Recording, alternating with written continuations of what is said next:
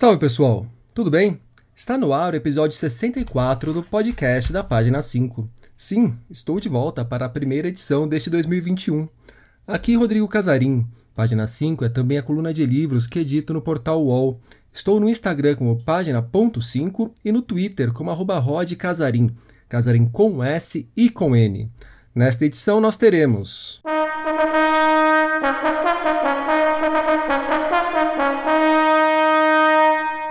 Livro traz panorama histórico do mercado editorial brasileiro. A Semana Amazon de Literatura. Inscrições para o Prêmio Sesc, Todavia de Não Ficção e Máquina de Contos. O podcast do Oceanos. Yuri Alhanati, Yukio Mishima e a audiobiografia de Frida Kahlo nos lançamentos.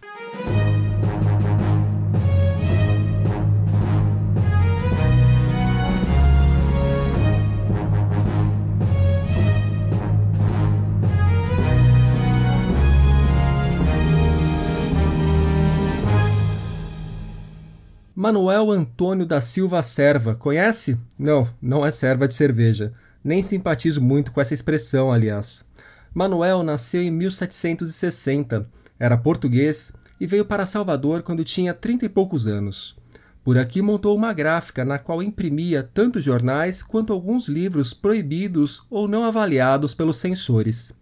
Ele é o personagem mais velho perfilado por Leonardo Neto em 100 nomes da edição no Brasil, livro no qual reúne uma centena de editores que ajudam a contar a história do mercado editorial no país. Aliás, é uma área que o Leonardo cobre no dia a dia. Hoje, ele é editor-chefe do Publish News, veículo especializado no setor. Sem nomes da edição no Brasil, é dividido em sete partes que recortam certos momentos históricos: os pioneiros, os revolucionários, os combatentes, os da redemocratização, os contemporâneos e o futuro da edição. Dentre os editores mais conhecidos do público estão nomes como Érico Veríssimo, José Olímpio, Monteiro Lobato, Carlos Lacerda, Jorge Zahar, Paulo Rocco e Pedro Paulo de Sena Madureira. Entre os contemporâneos e aqueles apontados por Leonardo como futuro da edição, gente como Charles Kozak, Sandra Espilotro, Sidney Guzman, Daniel Lameira, Isabel Lopes Coelho e Wagner Amaro. O Leonardo contou como surgiu a ideia do livro e de que maneira chegou aos nomes dos 100 editores selecionados para representar o nosso mercado editorial. Oi, Casarim. Antes de tudo, obrigado aí pelo convite para participar do teu podcast. Muito obrigado. Acho que esse livro é, tem tudo para ser um, um grande sucesso. Eu estou muito feliz com ele espero que você tenha gostado também. Bom, é, para falar sobre essa lista dos 100 nomes, é importante dizer primeiro que o projeto nasceu é, de, uma, de uma ideia da Raquel Menezes, que é a editora do livro. Ela sugeriu inicialmente que a gente fizesse um dicionário, né, com pequenos verbetes, é, cobrindo a história do livro de A a Z. É, e aí eu, eu perguntei para ela quanto tempo a gente tinha para poder fazer isso é, e quanto de dinheiro também, né, porque era um trabalho muito grande. E por fim a gente acabou é, entrando num consenso de que a gente teria que limitar esses números a um número. Esses nomes, desculpa, a um número. Então a gente chegou no, nesses 100 nomes da edição, né? É, então é importante a gente dizer isso porque é uma, é uma escolha, foram, foram escolhas que a gente foi fazendo ao longo do tempo.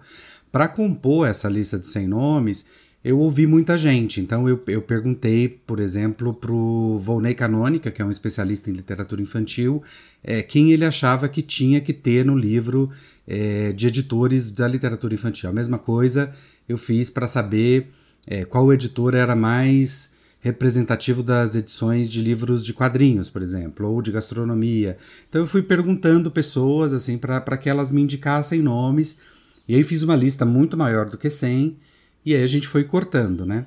É, então os, os, critérios eram esse reconhecimento por parte de, de pares, de especialistas naquele segmento é, e de conhecimento nosso. E, e também muita coisa veio na pesquisa, né? Então, quando começava a pesquisar, é, via um nome, puxava a história desse sujeito que aparecia ali nessa pesquisa e via que ele tinha relevância é, para a indústria do livro, e aí ele acabava virando também um capítulo. E com relação aos, aos jovens, né, os, os caras que têm pouco passado, mas que a gente acredita que tenham um futuro, É, a escolha foi feita muito com base na, nos finalistas do Prêmio Jovens Talentos, que é um prêmio realizado pelo Publishing News, onde eu trabalho, né? Que escolhe profissionais da indústria do livro que tenham até 35 anos e dá uma viagem com as despesas pagas para Frankfurt, né, para a Feira do Livro de Frankfurt. Então, muitos dos nomes que estão ali naquele capítulo do futuro vêm é, ou vieram do, do, dos finalistas do Prêmio Jovens Talentos.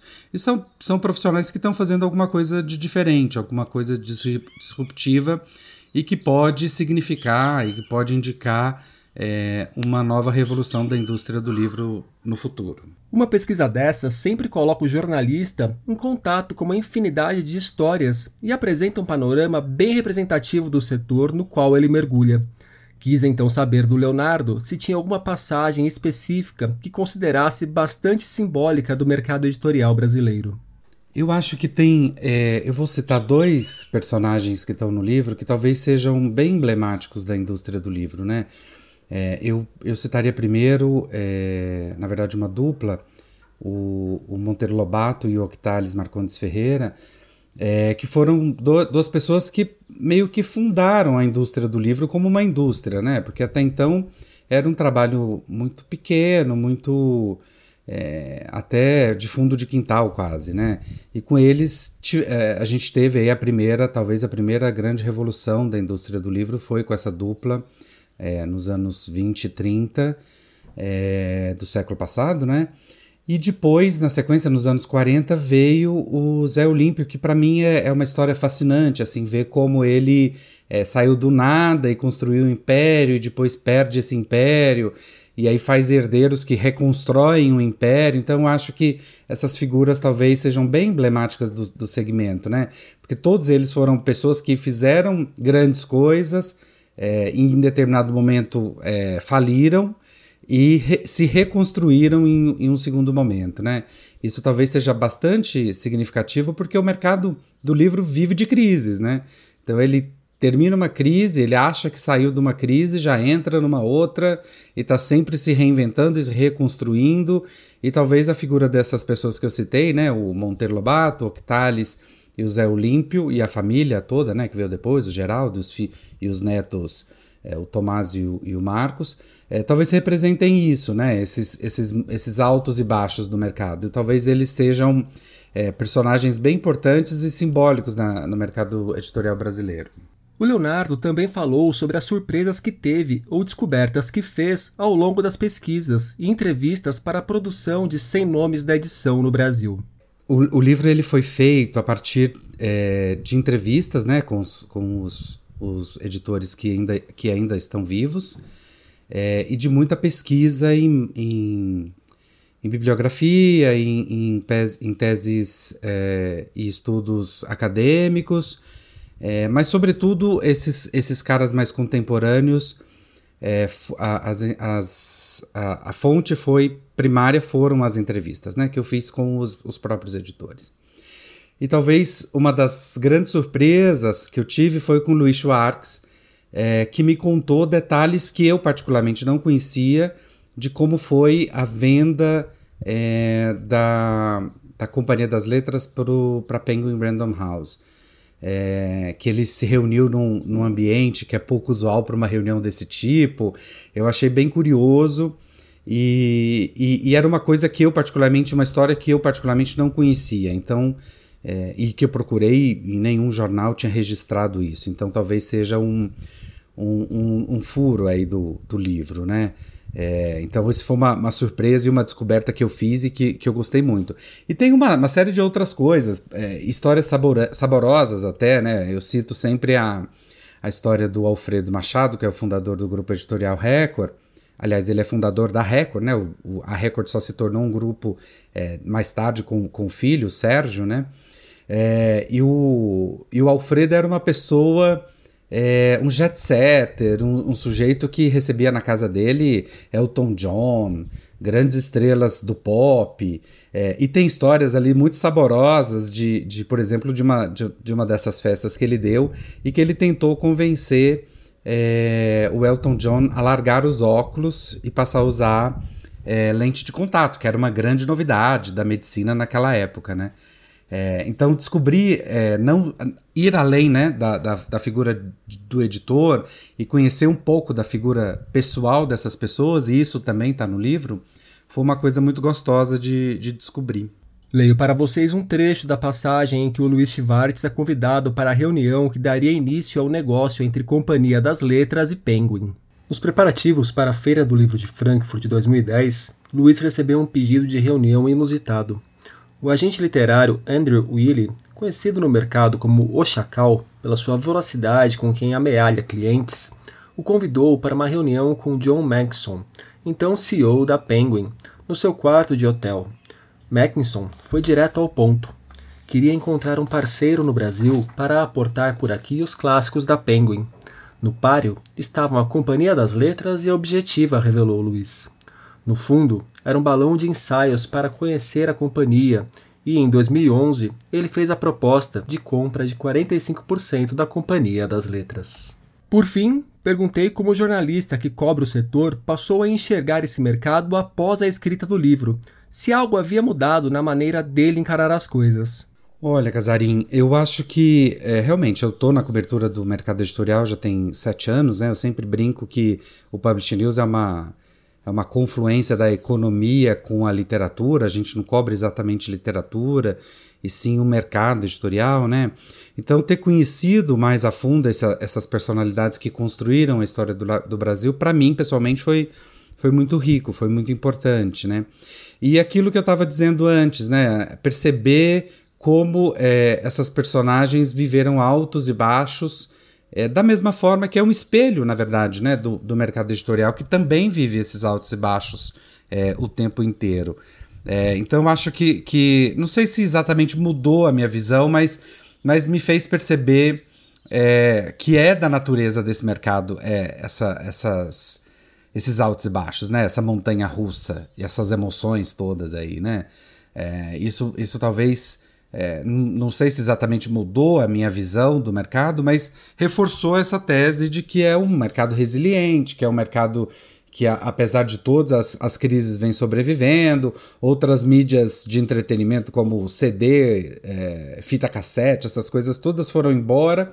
E o livro parece que está aí e, e, não tem sinais muito claros de que ele vai deixar de existir é, logo, assim, né? Não sei se a gente, a nossa geração, vai ver o fim do livro tal qual a gente conhece, né? Ele vai se transformando e isso é, é, é muito interessante de a gente perceber, né? Essas transformações todas pelas, pelas quais o mercado passou nesses, é, nesse, nesse período coberto pelo livro, né? Que vai desde o século XVIII até é, a atualidade, de certa forma, até apontando para o futuro, você vê aí que foram disrupções em cima de disrupções, né? E, e, e mesmo sendo uma, um mercado tão tradicional, ele é pautado per, por essas transformações e por essas revoluções. Isso, para mim, foi muito rico, foi muito bom de, de enxergar. Sem nomes da edição no Brasil, de Leonardo Neto, saiu pela editora Oficina Raquel. Começa hoje, dia 29 de janeiro, e vai até o dia 7 de fevereiro a Semana Amazon de Literatura, que ao longo de 10 dias promoverá palestras e mesas com conversas entre escritores e outros profissionais do meio literário e editorial. Dentre os participantes estão nomes que vão de Cláudia Raia e Julia Quinn, Anélida Pinhon, João Carrascosa, Mel Duarte, Alan de Abreu, Malu Gaspar, José de Souza, Vitor Martins, Cassius Medawar, Adriana Carranca e Nelson Mota. As mesas passarão por temas como poesia independente, financiamento coletivo na literatura, publicação independente de HQs, gêneros literários e próximas tendências, literatura queer e a relação entre jornalismo e literatura. Eu farei a mediação de duas mesas. Hoje, dia 29, às 17h30, participo do papo de abertura junto com Aline Bey, autora de O Peso do Pássaro Morto, Bárbara Nonato, autora de Dias Vazios, e Cláudia Lage, autora de O Corpo Interminável. No centro da pauta, a importância dos prêmios literários na construção da carreira do autor. Já no dia 3, ao meio-dia, o papo será sobre o papel dos blogs literários e dos booktubers para o mercado editorial. Estarei com a Paola Alexandra, do Livros e Fuxicos, e com a Tatiane Leite, do Valer um Livro. Apareçam! Toda a programação da Semana Amazon de Literatura será ao vivo, online e na faixa. Mais informações no link que deixarei para vocês.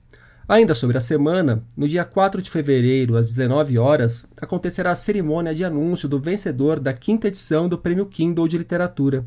Estão no páreo Coisa Ruim, de Dani Mussi, Embaixo das Unhas, de Vitor Camargo de Melo, Infância no Além, de Fernando Almeida Soares, Noturno em Punta del Diablo, de Taylor Diniz, desculpa, Noturno em Punta del, Dia del Acho que é Del Diablo. Eu vou, vou checar depois. Escrevi aqui na pauta Del Diablo. Se for Del Diablo, peço desculpa também. E O Pássaro Secreto, de Marília Arnaldi. Três outros prêmios já estão com inscrições abertas. O Prêmio Sesc de Literatura segue como boa alternativa para autores estreantes tentarem se lançar no mercado. Dividida nas categorias romance e conto, a premiação recebe inscrições para a edição deste ano até o dia 19 de fevereiro não paga nada para participar. Os vencedores têm sua obra publicada pela Record, com tiragem inicial de 2 mil exemplares. Esta é a 18ª edição do Prêmio Sesc, que revelou nomes como Luísa Geiser e André de Leones. Já o prêmio Todavia de Não Ficção está com inscrições abertas para sua segunda edição. O foco está em livro-reportagem. Interessados devem enviar uma sinopse e uma amostra do livro com pelo menos 160 mil toques. Tudo precisa ser original e inédito. As inscrições vão até o dia 23 de abril. Esses projetos serão avaliados por um júri formado pelos jornalistas Alcio Leite Neto, Bianca Santana, Bruno Paes Manso e Josélia Aguiar. O vencedor ganha um contrato para a edição do livro e um adiantamento de 15 mil reais. O resultado será anunciado em outubro. Quem levou a primeira edição do Prêmio Todavia de Não Ficção foi Bruno Ribeiro, com a proposta de um livro-reportagem sobre o feminicídio no Agreste da Paraíba. E tem concurso nascendo. A Máquina de Contos acaba de lançar seu primeiro prêmio literário. Três autores inéditos serão escolhidos para ter seus contos publicados na plataforma. Além disso, os vencedores embolsarão dois mil reais. As inscrições vão até o dia 10 de abril. O resultado sairá no dia 30 do mesmo mês. Os responsáveis pela seleção serão o escritor Tiago Velasco e o crítico literário Sérgio Tavares.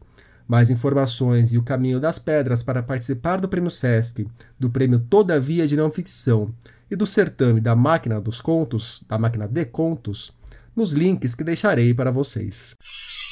A Associação Oceanos, que organiza o Prêmio Oceanos de Literatura, fechou uma parceria com o Instituto Camões e a Fundação Calouste Beckham para a produção de uma série de podcasts chamada Cruzamentos Literários. O episódio de estreia foi ao ar no dia 21 de janeiro. Nele, a jornalista portuguesa Isabel Lucas conversa com a escritora moçambicana Paulina Chiziane. Novos episódios do Cruzamentos Literários irão ao ar a cada duas semanas, sempre às quintas-feiras. O programa está disponível no Spotify. Tem livro novo sobre o 2020 de pandemia e reclusão na área. O jornalista e crítico literário Yuri Alhanati acaba de lançar A Volta ao Quarto em 180 Dias, coleção com 20 crônicas breves que refletem a experiência do isolamento provocada pelo coronavírus. O Yuri deu uma pincelada na obra aqui para o podcast. É, a Volta ao Quarto em 180 Dias ele nasceu de uma percepção minha de que a pandemia proporcionou uma universalização de uma solidão e de uma subjetividade, né, que a gente compartilhou durante esse ano de 2020. É, no meu primeiro livro, lá, O Bula para uma Vida Inadequada, eu queria é, explorar o que, que havia de universal ou mais democrático nesse desajuste, nessa inadequação da sociedade, que era uma coisa antes um pouco periférica, um pouco marginal, e hoje em dia está ao alcance de todo mundo, né? todo mundo pode ser excluído de alguma coisa. Eu acho que agora nesse livro eu queria colocar esse caráter uh, universal e democrático dessa solidão, dessa subjetividade, porque todo mundo ficou em casa fazendo provavelmente as mesmas coisas, sentindo as mesmas coisas, né? E tendo os mesmos medos, as mesmas paranoias, é, sofrendo os mesmos tipos de dor. Né? E aí, nesse livro, com essas 20 crônicas curtinhas sobre 2020, queria dar um arremate e criar também um certo documento subjetivo para um ano que foi certamente singular para todo mundo. O Yuri toca o Livrada, um dos principais canais de livros da internet brasileira, e também é autor de Bula para uma Vida Inadequada, que, como a volta ao mundo, a volta ao quarto em 180 dias, saiu pela Dublinense. E mais, eu e Yuri acabamos de estrear um podcast sobre vinhos. Sim, como somos amigos e adoramos beber, resolvemos criar um podcast para conversarmos sobre isso. Se chama Primitivos e já está disponível em plataformas como Google Podcast, Anchor e Spotify. No primeiro episódio, falamos sobre a nossa relação com o vinho, contamos por que resolvemos criar o programa, discutimos se vale a pena assinar o Clube Wine e já indicamos e cornetamos alguns vinhos. Quem quiser nos acompanhar nas redes, o Primitivos está no Instagram como primitivoscast. A Estação Liberdade começou a publicar uma série de sete livros de Yukio Mishima, um dos principais nomes da literatura japonesa no século XX. O primeiro título a sair é o romance Vida à Venda, até então inédito no Brasil. Editado originalmente em 1968, numa série para a edição japonesa da revista Playboy, a obra traz a história de um publicitário que resolve vender a própria vida após uma tentativa fracassada de suicídio. Segundo a editora, esse é o ponto de partida para uma comédia barroca carregada de um horror gótico cheio de ironia e crítica social. Quem cuidou da tradução de Vida à Venda foi Shintato Hayashi. Recentemente, a Estação Liberdade também publicou um volume com cartas trocadas por Mishima e Yasanori Kawabata, japonês que venceu o Nobel de Literatura também em 1968. A Storytel Brasil lançou há pouco a série original Viva la Vida, biografia de Frida Kahlo escrita pela espanhola Carmen Domingo. A Frida dispensa apresentações, né? Mexicana, foi uma das grandes pintoras do século XX. Alçada ao posto de ícone pop, se transformou numa figura cuja imagem em si é repleta de significados. A vida de Frida foi marcada por paixões, liberdade sexual, envolvimento com grandes figuras das artes e da política naquela primeira metade do século XX e também por sérios problemas físicos. Ouça um trecho da versão em áudio de Viva la Vida. Eu cheiro a morte. Eu já sinto o cheiro da morte. Pensou Frida naquela manhã, ao despertar muito cansada, como se não tivesse descansado nenhum segundo da noite. Por mais que eles me perfumem, tanto quanto trocam de roupa e me lavam, há dias, semanas que tudo em mim cheira a morte. Esse perfume que me assombra nunca mais se separará de mim. Não fale besteiras, tia. Como pode cheirar a morte? Minha sobrinha Isolda me diz imediatamente, quando lhe peço que troque todos os lençóis novamente e ventile a sala para ver se dessa maneira conseguimos enganar a ceifadora e que sua presença desapareça do ambiente. Mesmo que apenas para mantê-la afastada por alguns dias, penso. Quando digo ela olha para mim, sorri e me beija. Sabe que é verdade, que tenho razão quando digo que esse cheiro é um presságio, um mau presságio do que está por vir, mas não quer me dar razão. Todo mundo sabe. É por isso que nunca me deixam sozinha em casa, porque temem que a morte venha me procurar e me leve embora ou que eu mesma aperto as mãos e, exausta depois de anos lutando contra ela, finalmente aceite seu chamado. Quem cuidou da narração de Viva la Vida foi a atriz Júlia Ianina. E nesses dias, na página 5, nós tivemos três momentos da ditadura chilena a partir dos romances Cramp, de Maria José Ferrada, O Dia em que a Poesia Derrotou um Ditador, de Antônio Scarmeta, e A Subtração, de Alica, Alia Trabuco Zeran. Livros para levar para a casa do Big Brother Brasil. E resenha de Berlim, Badalada HQ de Jason Lutz. Por hoje é isso aí, pessoal. Indique o podcast tanto para amigos quanto para inimigos. Um abraço, um beijo, um aperto de mão e até a semana que vem.